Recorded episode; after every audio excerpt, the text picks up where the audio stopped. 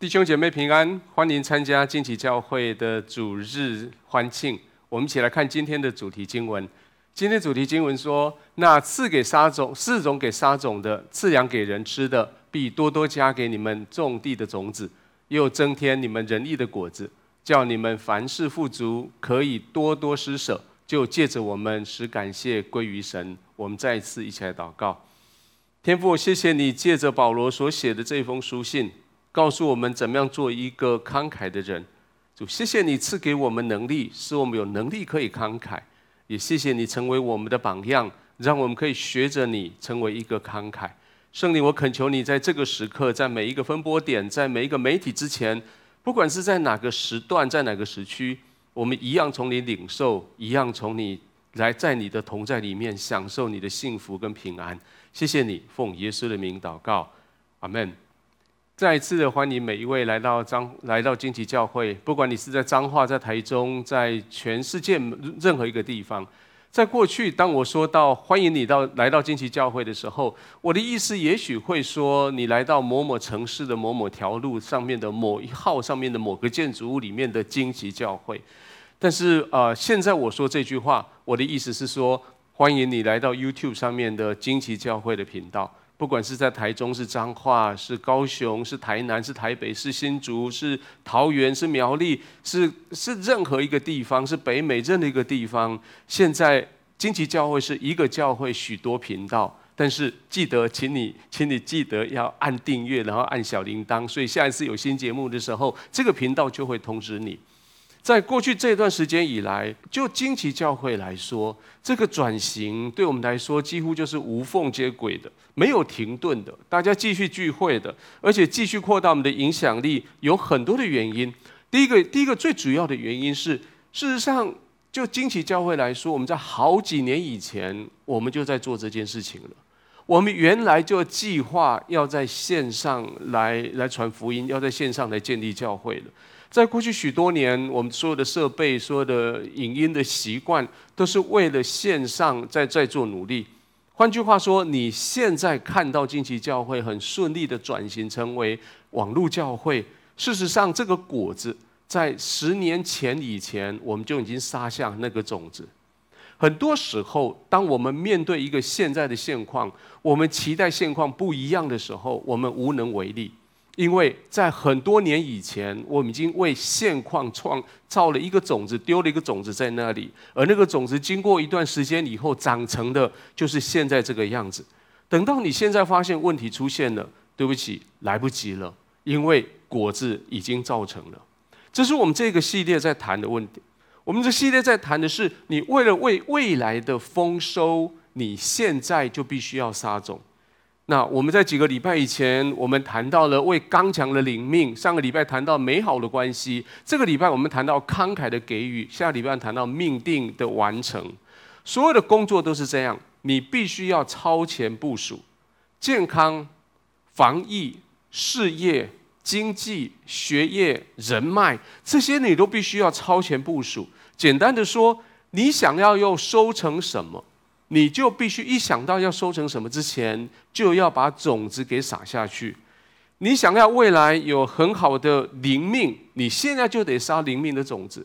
你想要有很好的关系，当然你就得撒好关系的种子。你想要很慷慨的后代，还有你也希望你能够被别人对你慷慨，你现在就要撒慷慨的的种子。我们都希望我们有好未来，但是我们的好的未来。需要现在就撒出种子来。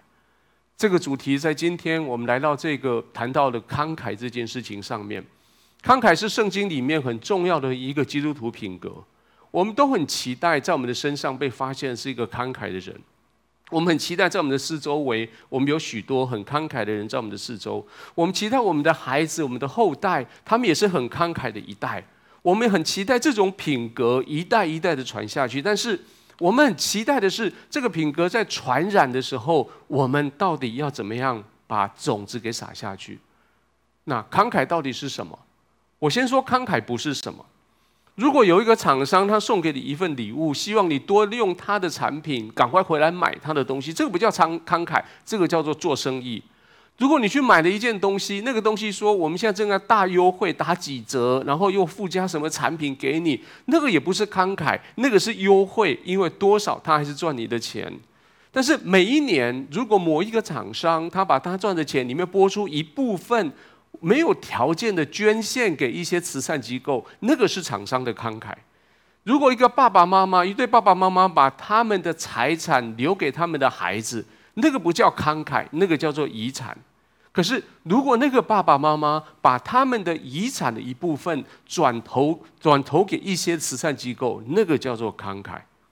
如果你身上你有某一些专业的技术，你把它交给你的孩子，然后告诉他说：“嘘，不可以告诉别人，我们这是祖传秘方，这个不是慷慨。”但是，如果你把你那个技术传给在你的工厂里面，在你公司里面工作的非亲非故你的工作人员，你倾心的把所有的技技巧教给他，让他可以做跟你一样的工作，而且开一家比你更大的公司、更成功的公司，来甚至来赢过你，那个叫做慷慨。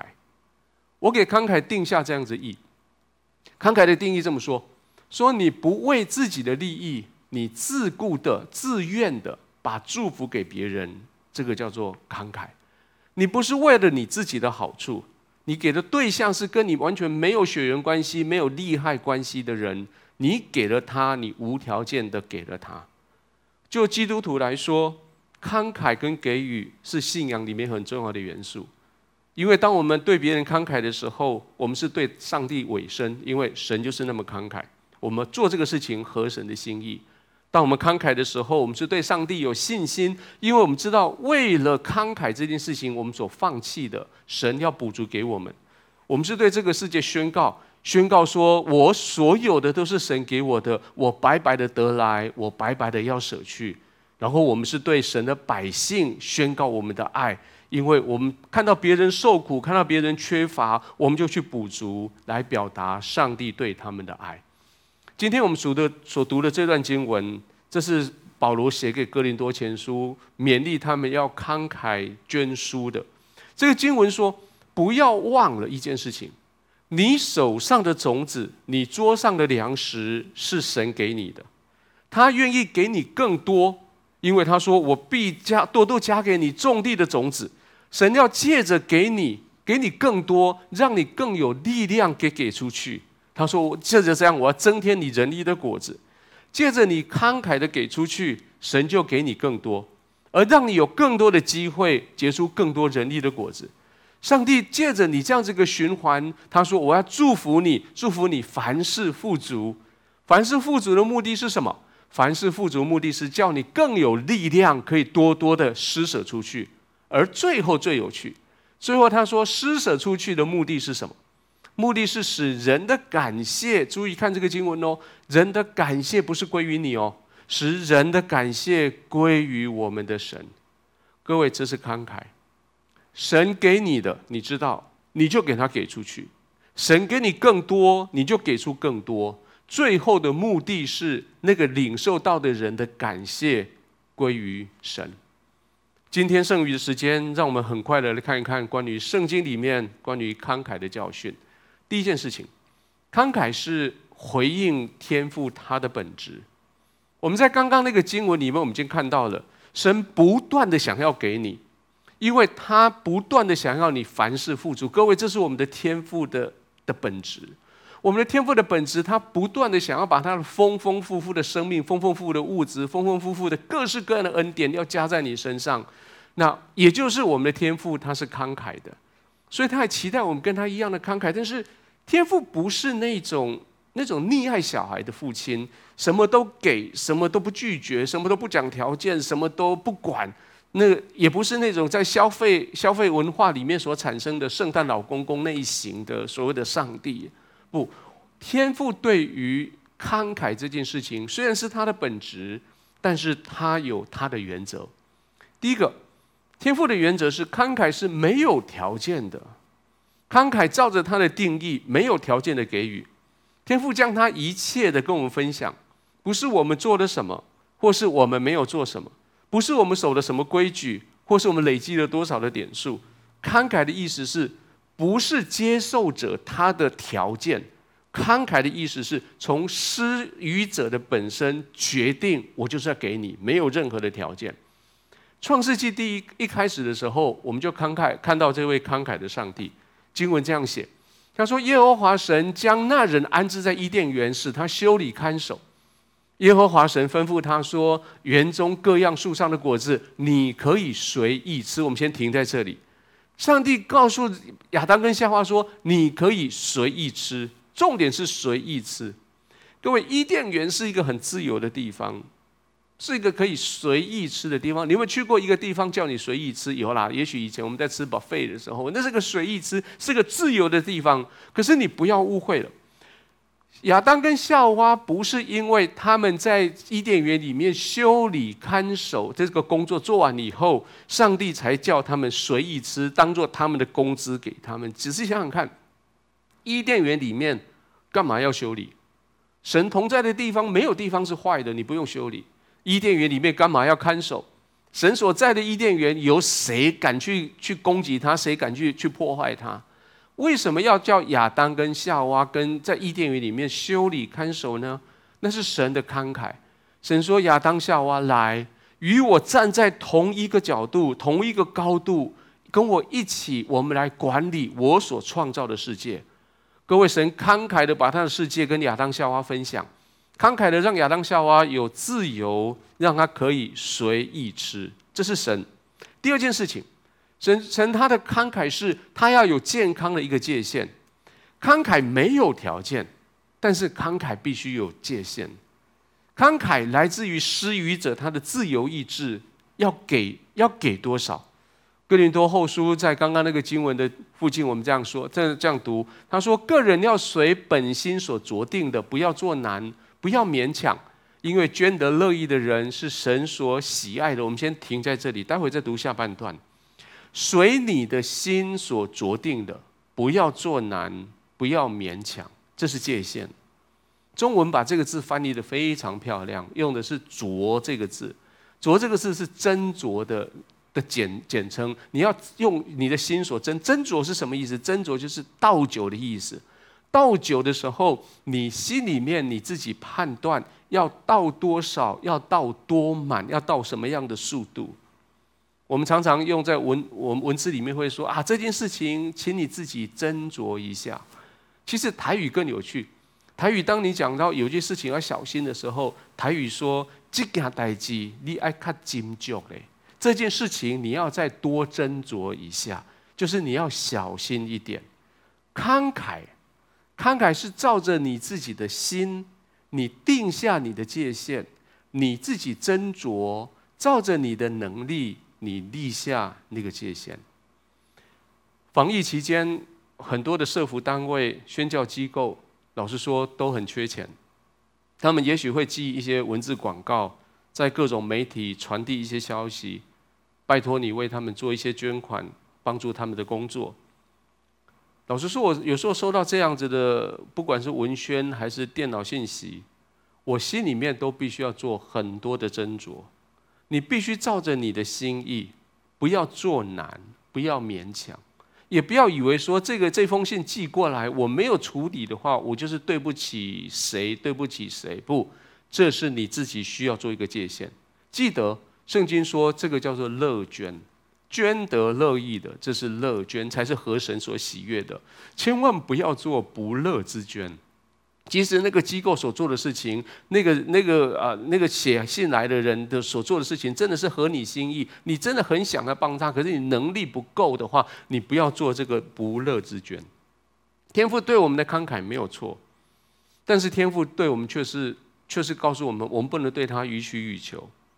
天父给他的慷慨设下一个很健康的界限。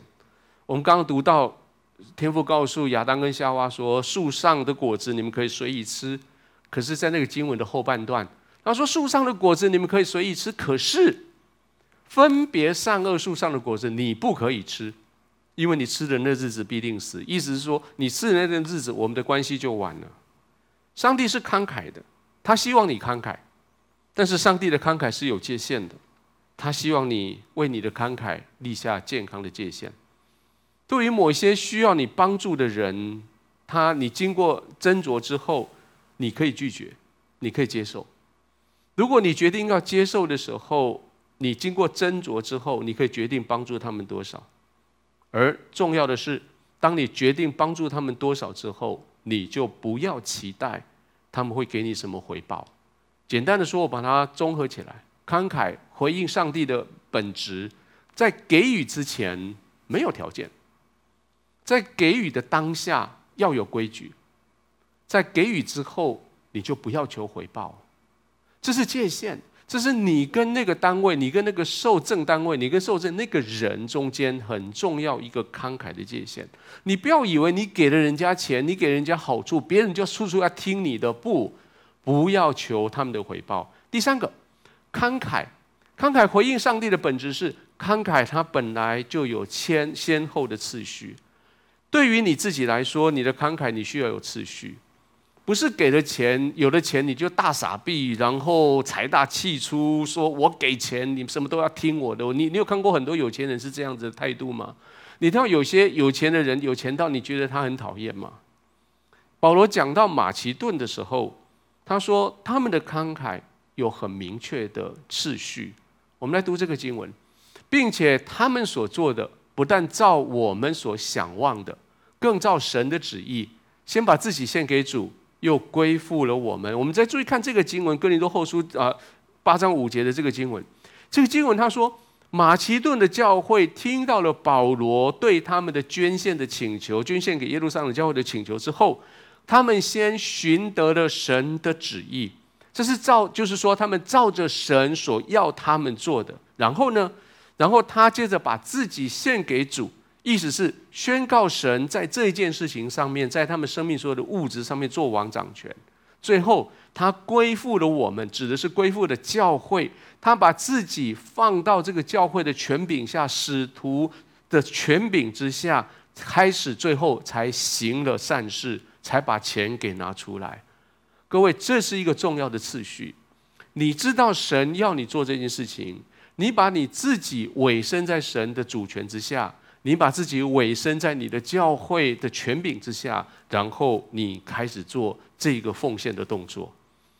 我认识很多已经奉行这些原则的人，每一年他们对教会、对教会的牧风关怀协会都有非常慷慨的给予。我感谢他们的不是他们把钱拿出来这个动作，我感谢他们的是他们愿意把自己的主权献在神的手上。他们愿意把自己委身在教会，而且他们愿意用他们大家宝看为宝贵的金钱来证明他们的慷慨。圣经在这一段经文的前面，他们说他们所做的不但照我们所想望的，更照神的旨意。这里所谓的照我们想望的，本来的一另外一个意思是说，超过我们所期待的。各位，保罗写写信写给哥林多的教会，他讲到马其顿教会的时候，说这个教会超过我们所期待的，他们竟然会去先搜寻神的旨意，然后把自己去委身在神身上，然后把自己又委身在教会，然后最后才做这个奉献的动作。我想，我要代表所有受惠于刚刚我所说的这些慷慨奉献给教会、给牧风的人。照着圣经的话是这么说，这这接这第九章的第八节，他说：“神将万各样的恩惠多多的要加给你们，使你们凡事常常充足，能够多行各样的善事。”各位，我我我愿神给你更多的喜乐的心，能够来更多的给予。你更多的用喜乐心给予，神就把更多的喜乐当作报酬给你。我们期待你能够给别人更多的恩恩惠，神就把更多的恩惠给你。你从别人的缺乏中看到需要，你给补足他们的需要，神就在凡事常常充足给你。你现在行这样的善事，上帝就叫你能够有机会行更多的善事。我奉耶稣的名这样来祝福你。第二件事情是慷慨。你就要帮助那些需要的人。对于慷慨，我们会有一些误会。我以为慷慨，慷慨就是就是给钱嘛。反正人家说你很慷慨，就是说你钱给得很快嘛。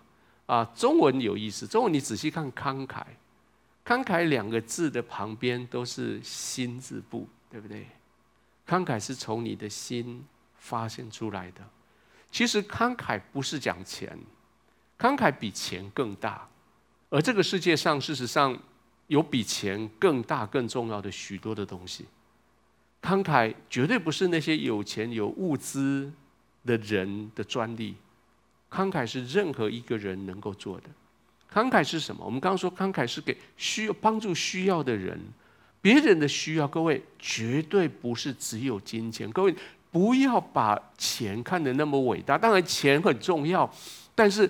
人家有每一个人的需要，绝对绝对不是只有金钱。让我告诉你几个你可以对人慷慨的项目。第一个，你可以给予别人一些话语。这里我所说的话语是指的是神的话语，从神而来的话语。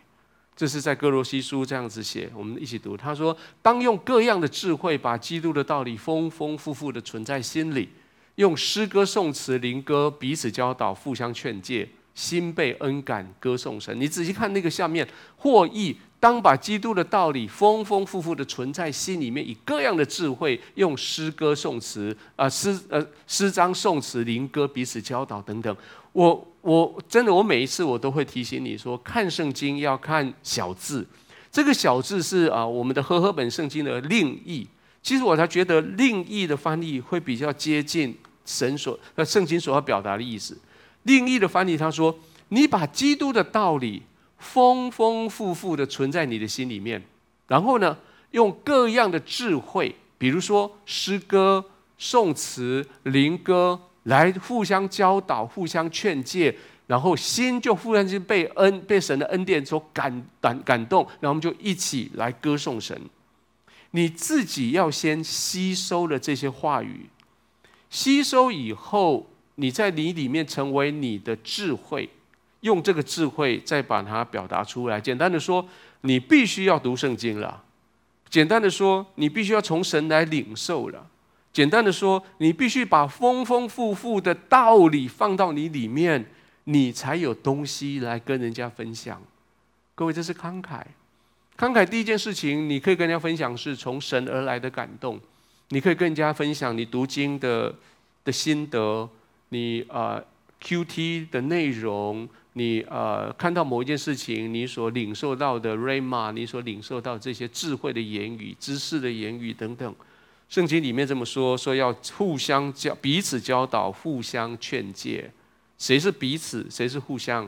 就是坐在你旁边的人，就是你的家人，跟他讲一下，说你就是我的彼此，你就是我的互相。各位不是说牧师负责教导，你负责听。小组长负责分享，我只管听；资深的弟兄姐妹要讲出他们的见证，我在旁边拍手，绝对不是这样。各位弟兄姐妹，互相很慷慨的把你读经的心得亮光，把你读经的经文分享出来，这是上帝放进去你里面的道理，用智慧把它分享出来。让我挑战你，下次小组的时候，千万不要让你的小组长唱独角戏。不要让小组长，不要今天谁要分享，大家都点点，请你开始丰丰富富的把它表达出来。小组的时候准备好你的见证，还有小组的时候准备好你今天听我讲这些话，你的心得。我请你很慷慨的在下一次小组的时候把它表达出来，好吗？第二件事情，慷慨的项目你可以做的是，你可以，你可以给劝诫。雅各书这么说。他说：“我的弟兄们，你们中间若有失迷真道的，有人使他回转，这人该知道，叫一个罪人从迷路上转回，便是救一个灵魂不死，并且遮盖许多的罪。当你看到有一个人跌倒的时候，有人心思意念困惑的时候，有人被其他事情迷惑的时候，这个就是你该慷慨的时候。我们常常以为啊，别人的事情、别人隐私不要管那么多了，但是这个。”弟兄，这个姐妹，这个正在迷惑中正跌倒的，不是别人，这是你的弟兄，这是你的姐妹。当你看到别人饿肚子、缺物资的时候，你心里面都会想要去去关心他、帮助他了。何况是你的弟兄、你的姐妹，他们真的迷路了，他们真的困惑了，他们真的在真道上面迷惑了。你岂不是更应该更慷慨的跟他们、跟他们帮助他们吗？今天世界有很多的问题，这问题老实说，不是因为没有吃、没有穿、没有钱、没有物资。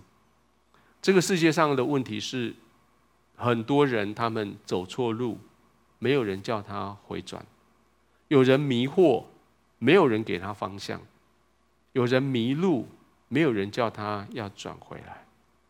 各位，我们我们不要再讲说啊，那他自己的选择啦，那我拿他没有办法啊，那是他自己家务事啊，我们不要去干涉他们家务事，请你不要再这样说了。慷慨有时候需要比较给薄一点，慷慨有时候你必须要比别人多唠叨一下下。圣经这么写，你叫一个罪人从迷路上转回。便是救一个灵魂不死，那几个字很重要。救一个灵魂不死，而且可以遮盖许多的罪。第一个、第三个项目，你可以慷慨的，是你可以慷慨的给予鼓励。事实上，我我我可以，我似乎把两个次序这个颠倒一下，就是说，如果你可以先慷慨的给别人鼓励。说不定你就可以不必那么慷慨的给别人劝诫。如果你可以先鼓励一个人，或许这个人就可以少走很多迷路，或者是走很多冤枉路。希伯来书这么写，他说又要彼此相顾，激发爱心，要勉励行善。各位，这是小组，这是教会，这是我们要常常聚集的一个目的。我们相聚的时候，我们互相很慷慨的去鼓励对方。我们看到彼此看到对方的缺乏的时候，我们照顾他一下；我看到别人的需要的时候，我们就组织起来帮助他一下；我们看到有人行了善事，我们就一起来赞美他，就来鼓励他。各位，我好喜欢在网络小组前面的那一段破冰的时候，那个破冰的时候，很多人就想尽办法来破冰。然后呢，破冰的结束，大家互相鼓励说：“你很棒，你做得很好。”各位，这就是慷慨。最有效的慷慨举动，也许只有一句话。也许只有一句鼓励的话，哇哦，你今天破冰带得好好哦，我很欢乐，很有梗，让我白天的的那些疲累都不见了，可以专心的参加聚会。谢谢你，你很棒。哦，你今天对那个人说的话，那句话我们我连我听了都很感动。谢谢你对他说那句话，谢谢你告诉我那个机构有这个需要，让我有这个资讯。好，我可以回去考虑，我们跟你一起，我们组织义工，我们来帮助那个机构。哦。这个谢谢你跟我分享那个某某人他的现况，我我想我我可以去陪陪他，你可以跟我一起去吗？各位，这个是我们圣经上上面所说的，你要鼓励人，鼓励人的说意思是从你口中说出来的话来让这个人知道他做对了，而你要这么做，最长最重要一件事情。就是我们在你必须有个背景让你发生，所以这段经文接下来下一节马上说说你们不可停止聚会，好像那些停止惯了的人，倒要彼此劝勉。既知道那日子临近，就更当如此。各位，这是提供给你一个背景，你必须有聚会的背景，你必须有小组的背景，你有主日的背景，有教会的背景，有共同的一个平台，这些勉励鼓励的话，才有地方可以使用。请你跟你的旁边的人跟他提醒说，这个礼拜记得参加小组。这个礼拜记得参加小组。最后一个，你可以跟人分享的慷慨的项目是你的时间。当约伯他遭遇到人生最大困境的时候，他有三个朋友从远方听到了，那这三个好朋友他们就从他们居住的地方相约一起来探望约伯。约伯记的圣经这样子写。约伯的三个朋友提曼人以利法、苏亚人比勒达、拿玛人索法，听说有这一切的灾害临到约伯的身上，个人就从本处约会同来，为他悲伤安慰他。他们远远的举目观看，认不出他来，就放声大哭。个人撕裂外袍，把尘土向天扬起，落在自己的头上。他们就同他七天七夜坐在地上，一个人也不向他说句话。因为他极其痛苦，这三个人从三个不一样的地方，不辞辛劳的，不不不担心太浪费太多时间的，他们一起来到了苦难的约伯他的家，他的身边。他们来到约伯身边的时候，一开始他们什么都没有做，什么都没有说，没有说，他们也没有送礼物，没有送花，送任何东西。他们只是坐下来，就放声大哭，撕裂外袍，把尘土向天扬起。这三个动作是在中东的民族，他们对于哀伤的最即刻的表达。他们把衣服撕开来，然后大声哭，然后把地上的尘土抓起来往天上丢，然后让它掉下来，把自己弄得全身都是都是泥土，来表示他们心里面的哀伤。然后呢，然后这段经文真的让我很感动。他们就同他七天七夜坐在那里，一个人也不同他说话，因为他们知道约伯。非常痛苦。各位，你有这样子的朋友吗？当你遇到困难的时候，他们肯花时间陪你。他们不急着给你任何的建议、任何的方向，他们只是花时间坐在你旁边陪你一起哭。各位，你可以是这样子的朋友吗？有时候我们都会太急，急着要给朋友钱，给他东西。给他鼓励，给他建议，给他方向，给他各式各样的人脉，各式各样的方法来解决他的问题。这些当然都很好，都很慷慨。但是更慷慨的是，你给他时间。约伯这三个朋友很安静的跟他同在七天七夜，这是最最慷慨的给予。你有没有这种朋友？当你遇到困难的时候，他们可以给你七天七夜的时间。什么事都没有做，就是陪伴着你。为什么会说时间的的给予是最慷慨的？因为钱再赚都有，物资总有办法拿到，智慧的言语啦、策略啦、劝诫啦、勉励啦，这些都可以从这个大脑里面产生出来，而且源源不绝。但是时间一旦用出去了，就没有了。时间一旦失去了。就回不来了。给予物资、给予金钱的人都很慷慨，但是给予时间的人是最慷慨的人。我再说一次，给金钱、给物资都很慷慨，但是给时间的人是最慷慨的人。为什么？因为时间就是生命。当你愿意很慷慨的给人时间的时候，事实上。你是很慷慨的，把你的自己的生命给了他。我相信每一个人都期待有一个能够把他的生命给你的朋友。你愿意做一个给出你的生命的人吗？这是耶稣表达他的慷慨的方法。耶稣表达他的慷慨，借着的是他给出他的生命。约翰一书这样写。他说：“主为我们舍命，我们从此就知道何为爱。我们也当为弟兄舍命。凡有世上财物的，看见弟兄穷乏，却塞住怜悯的心，爱神的心怎能存在他里面呢？小子们啊，我们相爱，不要只在言语和舌头上，总要在行为和诚实上。从此就知道我们是属真理的，并且我们的心在神面前可以安稳。圣经这么说。”说你不要只是在舌头上面讲话，你需要把你的生命，就是你的时间，献出来，慷慨的给那些需要的人。最后，慷慨到底要做什么？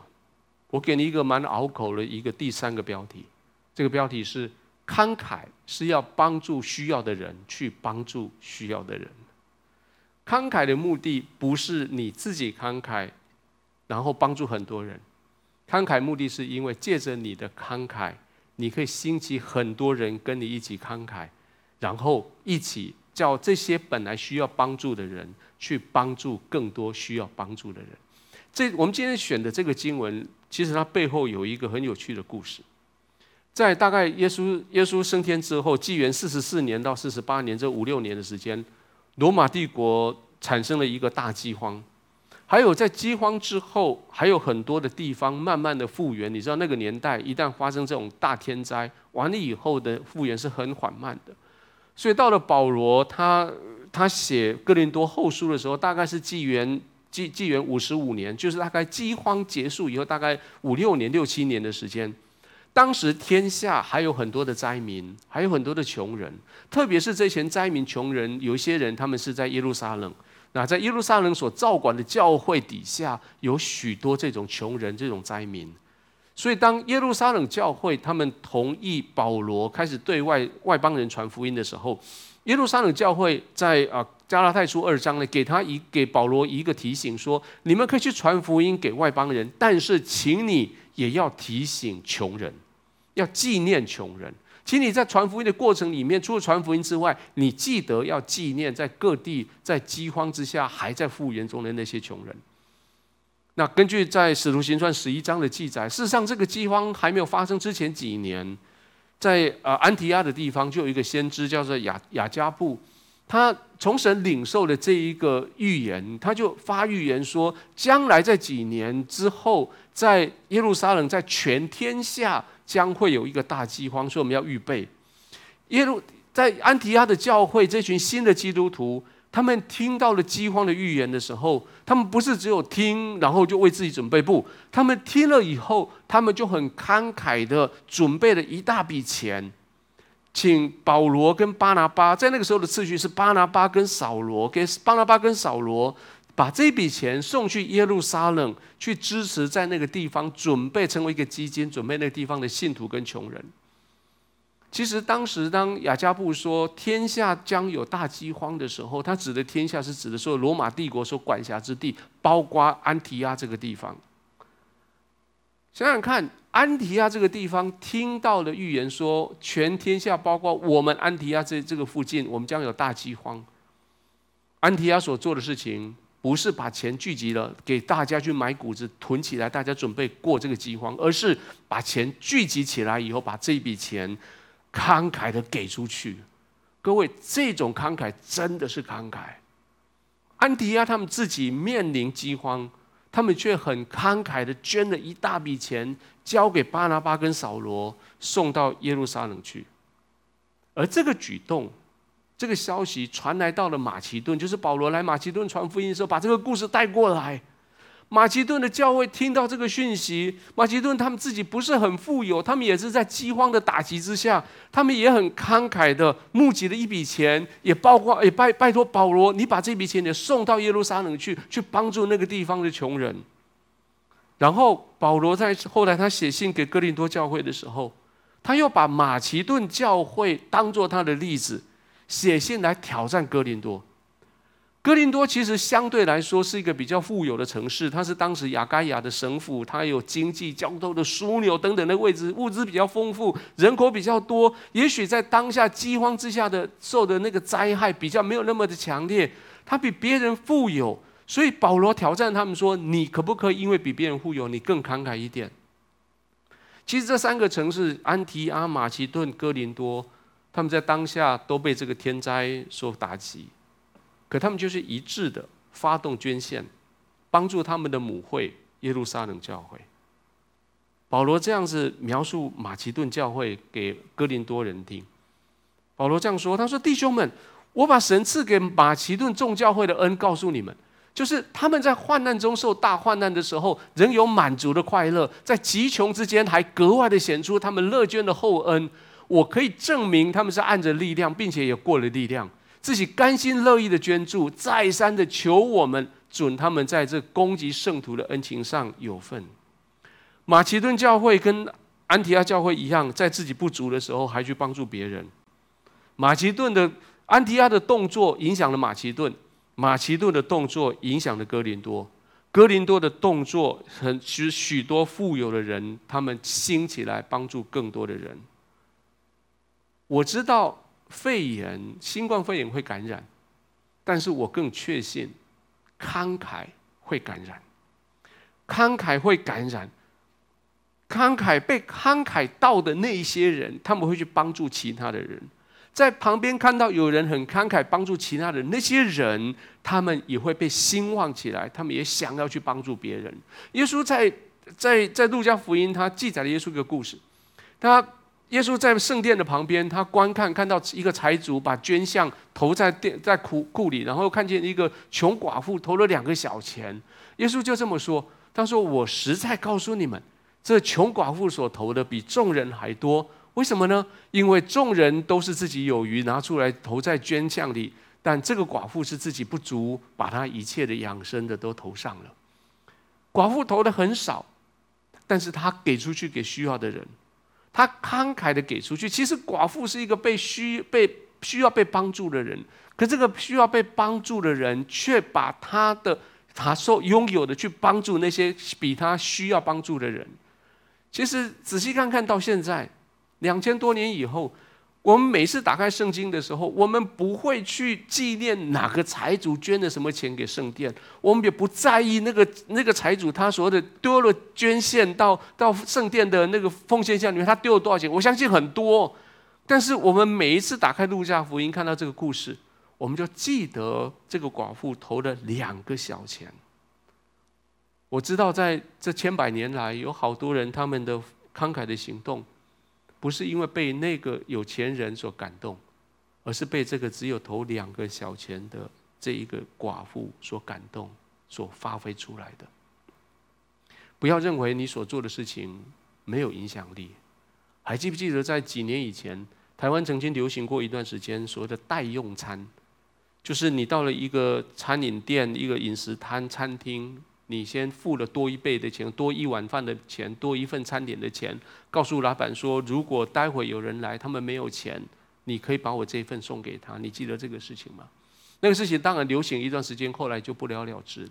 可是后来我最近才发现，那个事情还没有结束。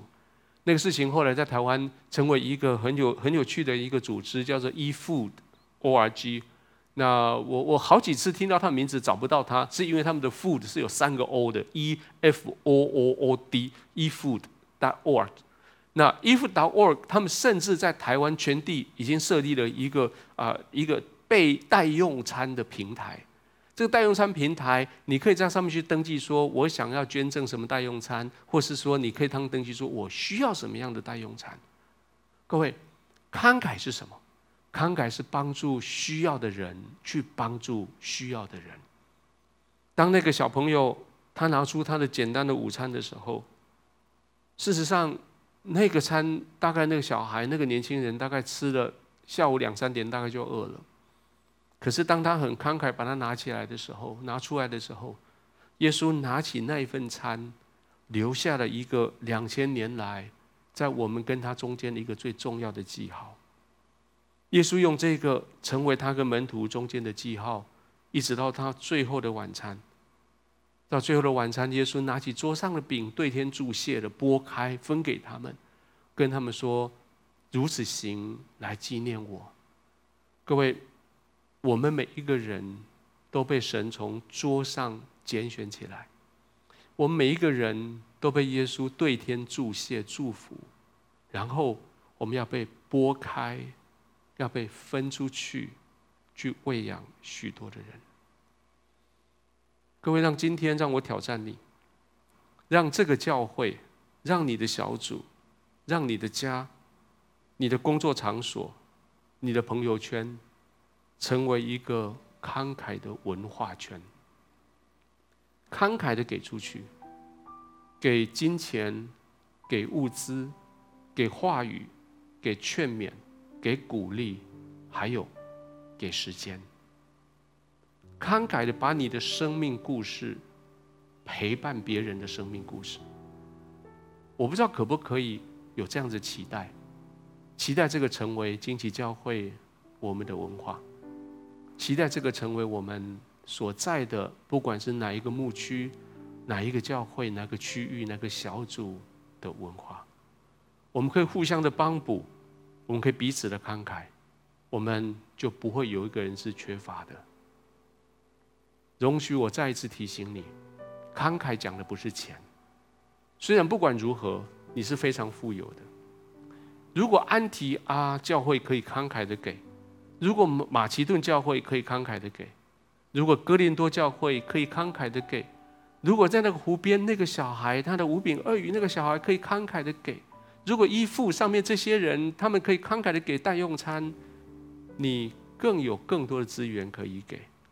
为什么？因为你是富有的，你是神与你同在的，跟你同在的那个神是你的天赋，那个天赋是非常慷慨的。当长子来跟他的爸爸抱怨的时候，抱怨说我你都没有好好的对待我的时候，抱怨爸爸没有恩待他的时候，抱怨爸爸恩还了恩待那个在外面犯的错又回来那个那个小儿子的时候，爸爸在故事里面，爸爸代表天父跟这个孩子，也跟我们每个人说这句话。父亲对他说：“儿啊，你常和我同在，我一切所有的都是你的。”各位，我相信神今天要借着这句话来对你说，对你说：“我亲爱的孩子啊，你。”常与我同在，我一切所有的都是你的。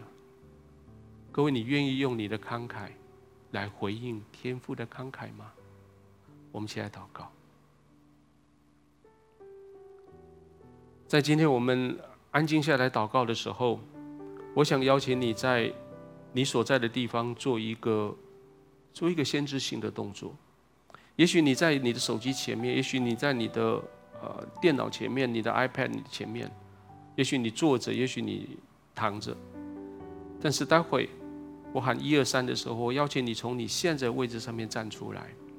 你也许只是站起来，也许你只是从躺着坐，你甚至你可以，如果还有空间，我期待你往前走，走向你的电视机或走向你的大荧幕，做什么呢？我要我我想要在我们中间呼召一群人，这群人，你说今天开始，我愿意。给出去，我愿意很慷慨的给出去，不管是金钱、是话语、是劝勉、是鼓励、是时间、是陪伴，我愿意很慷慨的要给出去。你准备好了吗？我待会儿邀请你，然后你到前面来，你动作以后，我们就一起来祷告。一、二、三，请你站出来，请你站起来。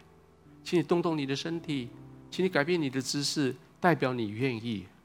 请你如果还有空间，请你尽量往前走到你的荧幕的前面来。天父，我们谢谢你，因为你是慷慨的天父。谢谢你慷慨的赐给我们，谢谢你毫无吝啬的、没有条件的将我们所需的赐在我们的生命里面。也谢谢你借着在我们生命里面所设下的界限。让我们知道健康的界限。主，今天我们谢谢你，因为你告诉我们说，你一切都是我们的，你常与我们同在。主，今天当我们站出来的时候，我们头脑里面就想到了那个人需要帮助，我们想到那件事情我可以做。我想到了你，谢谢你提醒我那个人，我需要打电话给他。谢谢你提醒我那封信我需要回。谢谢你提醒我，我必须跟那个人讲一句话。谢谢你提醒我，我必须要花点时间陪某某人。主，谢谢你在每一个人不一样的情境里面，来提醒他们可以慷慨的方向。主，当我们这样做之前，我们我们要学学圣经所教导我们的，我们将我们自己委身在你手上，将我们自己委身在教会的权柄之下。我们开始去做慷慨的给予者，我愿意在你面前一直这样祷告说：“亲爱的天父，我愿意再一次的把我的心门打开，邀请你做我的主人跟救主。你是我所有的资源的主人，你赐下我所有的所需要的资源，赦免我过去的这些犯的错。也许我浪费很多的资源。”饶恕我过去所犯的罪，也许我对待那些资源的态度不对，但是现在，谢谢你与我同在，谢谢你带领我，将我所拥有的，包括我的时间，我的一切，慷慨的与人分享。谢谢你，奉耶稣的名祷告，阿门。如果你做这个祷告，我非常恭喜你。邀请你在你的荧幕的下面，还有在电脑荧幕的下面，也许有很多啊，你可以点进去参加我们的小组，或是参加我们的祷告，或者你可以参与在奉献里面。谢谢你的收听，愿上帝祝福你。